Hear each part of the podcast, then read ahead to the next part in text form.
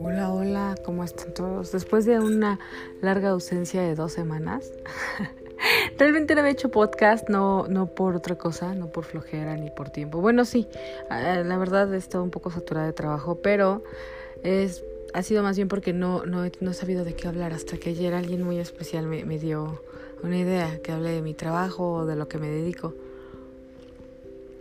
Pero antes de hablar de mi trabajo, tendría que dar como un antecedente de qué era realmente lo que yo quería estudiar, ¿no?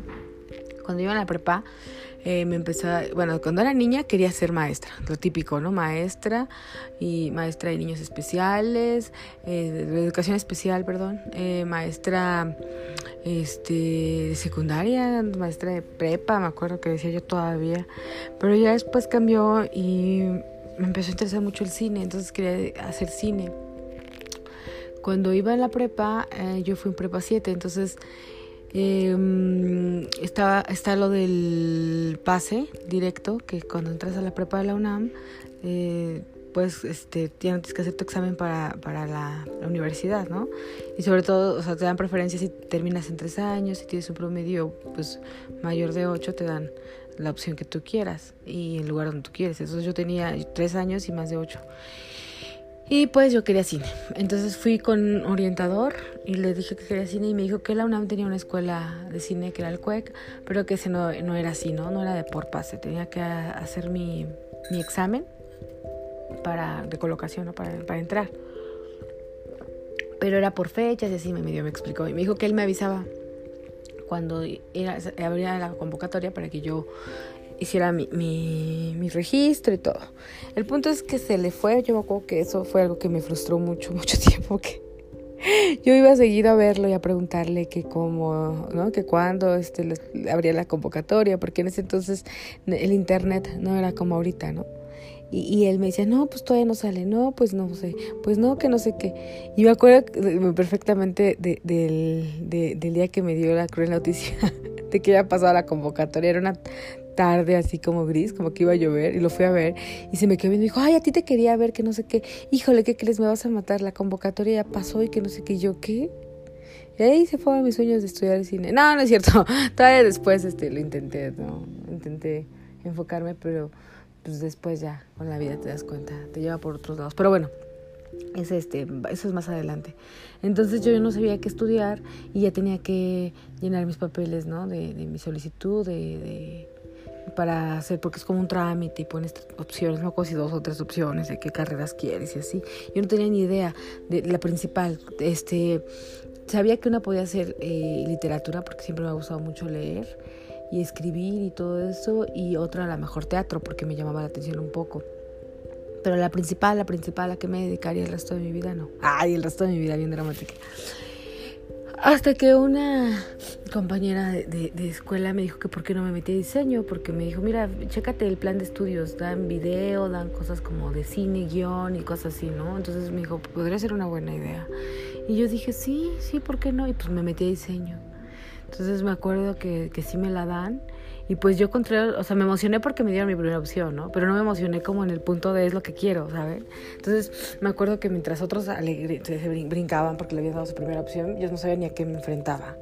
Y cuando entro a diseño, pues yo tengo una idea porque medio investigué, porque el, folleto que me dieron, porque mmm, pues vi este, ¿no? las materias, todo, todo eso, pero pero no, no así bien, bien, y porque me había explicado, esta, esta, esta chava sí estaba muy empapada, me había dicho de qué trataba y todo, entonces por eso sabía que había diseño, pero así que digan, ay, es la, ¿no? Mi, no, si desde niña soñé así.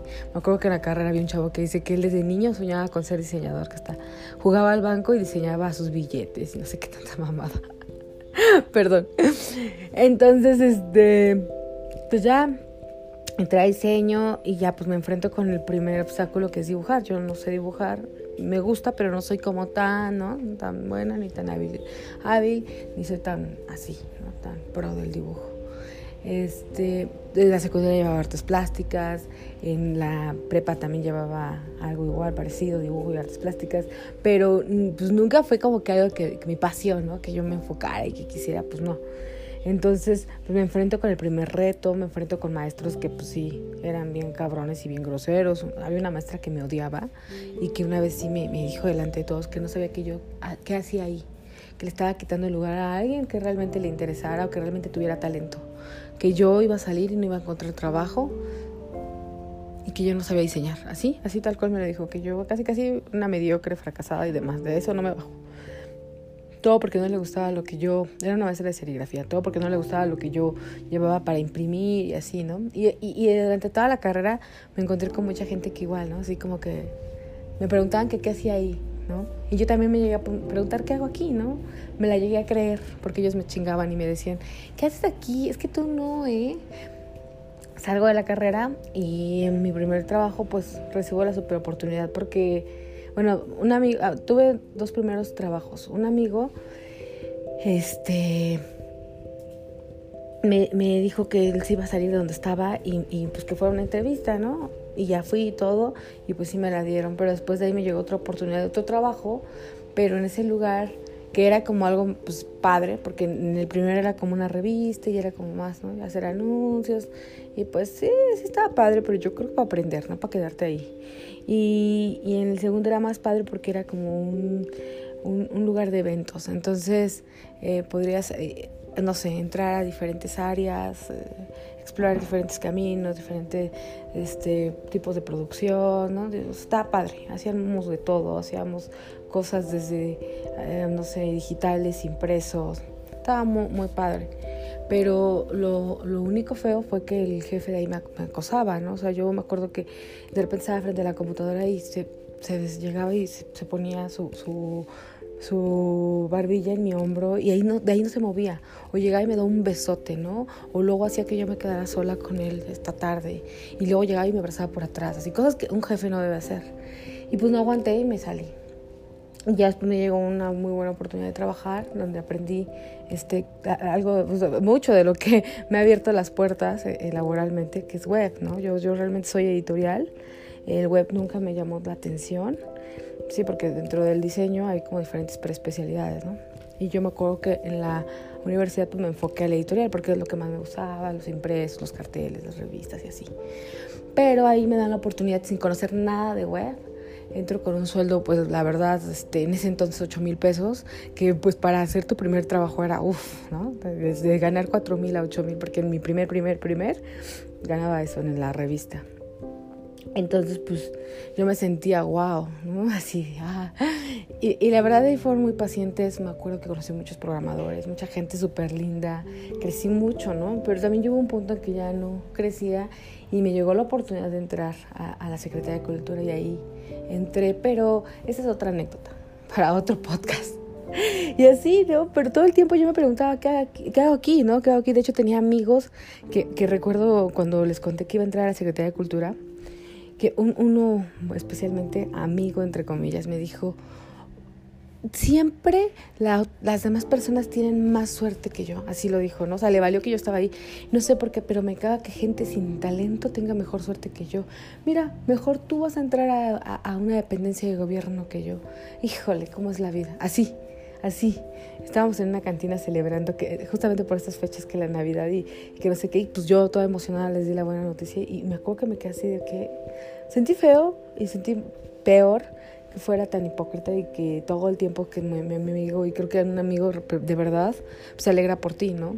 Entonces, y también me dolió que no tuviera un poquito de tacto y que frente a mí lo dijera y hasta todos los quedamos que fue incomodísimo. Pero bueno, también lo agradezco porque así te das cuenta quién es quién. Y, y, bueno, y así, ¿no? Este, también tenía alguien que en un momento fue muy cercano a mí en la universidad que después saliendo seguíamos siendo cuates, pero después no sé qué pasó y, y, este se alejó de mí y me acuerdo que la última vez que lo vi apenas me quiso saludar, pero bueno, esa es otra historia, esa es una muy buena anécdota. este y ese chavo igual me decía, ¿por qué no te dedicas a otra cosa? Es que diseño no, ¿eh? Tú letras, escribe. Se ve que tienes para escribir, pero diseñadora no eres. Y yo le agradecía que de alguna forma fuera honesto porque era mi amigo, pero también yo decía, pues tú quién eres, cabrón, para decirme, ¿no?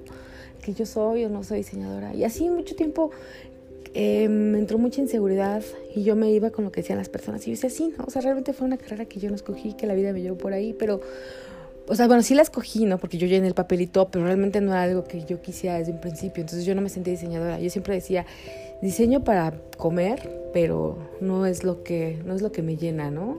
Pero, este, o luego decía, es mientras encuentro qué quiero, ¿no? O mientras hago cine, porque también tenía, seguía con esa cosquillita. Y bueno, este, regresando un poquito a lo del cine, Estuve un rato con, con, la idea de hacer cine, me metí a cursos de guionismo, cursos de apreciación cinematográfica y en un eh, taller de guion me di cuenta que no era lo mío. O sea, sí me gusta y todo, pero no podría dedicar mi vida, ¿no? Y cuando no te entregas al cielo, cuando sabes que no podrías sacrificar cosas por algo, pues no es lo tuyo. O sea, que, que me dijeran que, ay, no sabes qué, un mes vete, ¿no? A grabar o que esto, o que deja tu trabajo. No, no, no. Fue cuando dije, no, esto, esto no es lo mío. O sea, sacrificar cosas por hacer cine, no. Y creo que el cine requiere pasión, entonces no, no era lo mío. Y bueno, entonces pues ya pasan cosas, la vida te lleva de aquí para allá.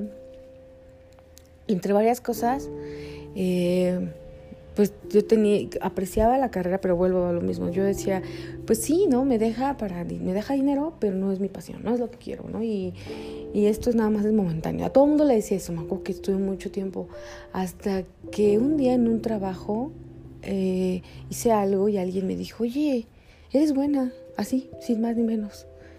Y, y, y yo reflexioné y, y me puse a ver lo que había hecho y dije, sí, sí, de hecho sí. ¿No? Y de ahí como que empecé a agarrarle más, más cariño, más pasión, a interesarme, a darme cuenta que la que decía la gente pues valía madres, ¿no? Que uno hace lo que quiere hacer y, te debe valer.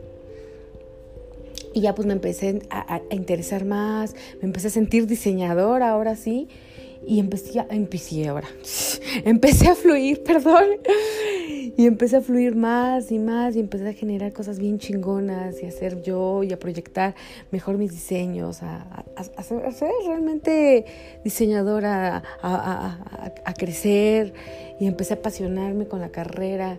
Y ahora no me imagino haciendo otra cosa, ¿no? Aparte me encanta mi trabajo porque hago puro diseño este, no todos los trabajos son así, ¿no? He tenido trabajos que, entras como diseñadora y te quieren agarrar de recepcionista, ¿no? Y aquí es hermoso. Aquí agradezco todos los días por la oportunidad porque pues ya entrar a un estudio de diseño después de los 30 está cabrón sin ninguna experiencia propia. Y home office y un buen sueldo y aparte que tengas unas jefas súper lindas y un súper equipo, no, pues no. La neta, yo agradezco todos los días a Dios, al universo, a la vida pero sí me di cuenta que de alguna forma ayudó el fluir y el creérmela, el creerme que sí era diseñadora, el que me gustaba. Y no era que me convenciera, más bien era diseñadora, pero no me había dado cuenta. O sea, cómo somos, ¿no? Cómo a veces caemos eh, o creemos lo que los demás dicen. Y bueno, pues aquí estamos, ¿no? Yo cada día más enamorada de lo que hago y en verdad no me imagino haciendo otra cosa. Y, pues sí, dejé de escuchar lo que me decían los otros porque en verdad sí, yo creo que me hubiera, no sé, dado cuenta de esto hace 10 años estaría todavía más lejos. Pero bueno, esa es mi experiencia en cuanto a por qué diseño y, y no, porque no otra carrera y, y, lo que me he enfrentado en, en mi en mi, pues en mi profesión un poco. He enfrentado a, pues a, como lo decía hace rato, a trabajos en los que entras eh, como diseñador y te quieren de recepcionista, en los que no pagan bien, en los que no aprecian el trabajo de diseñador, en los que dicen, ah, diseño, sí, sí, bueno, eso lo dejamos al final, ¿no? Y eso es muy, muy, este, pues muy triste. Pero bueno, este, aquí por el podcast del día de hoy les agradezco a las personas que me escuchan y a la única persona que siempre me pide podcast. Híjole, mi Nico, yo no sé, tú sabes, yo te amo. Bueno, bye. Gracias por escuchar esto.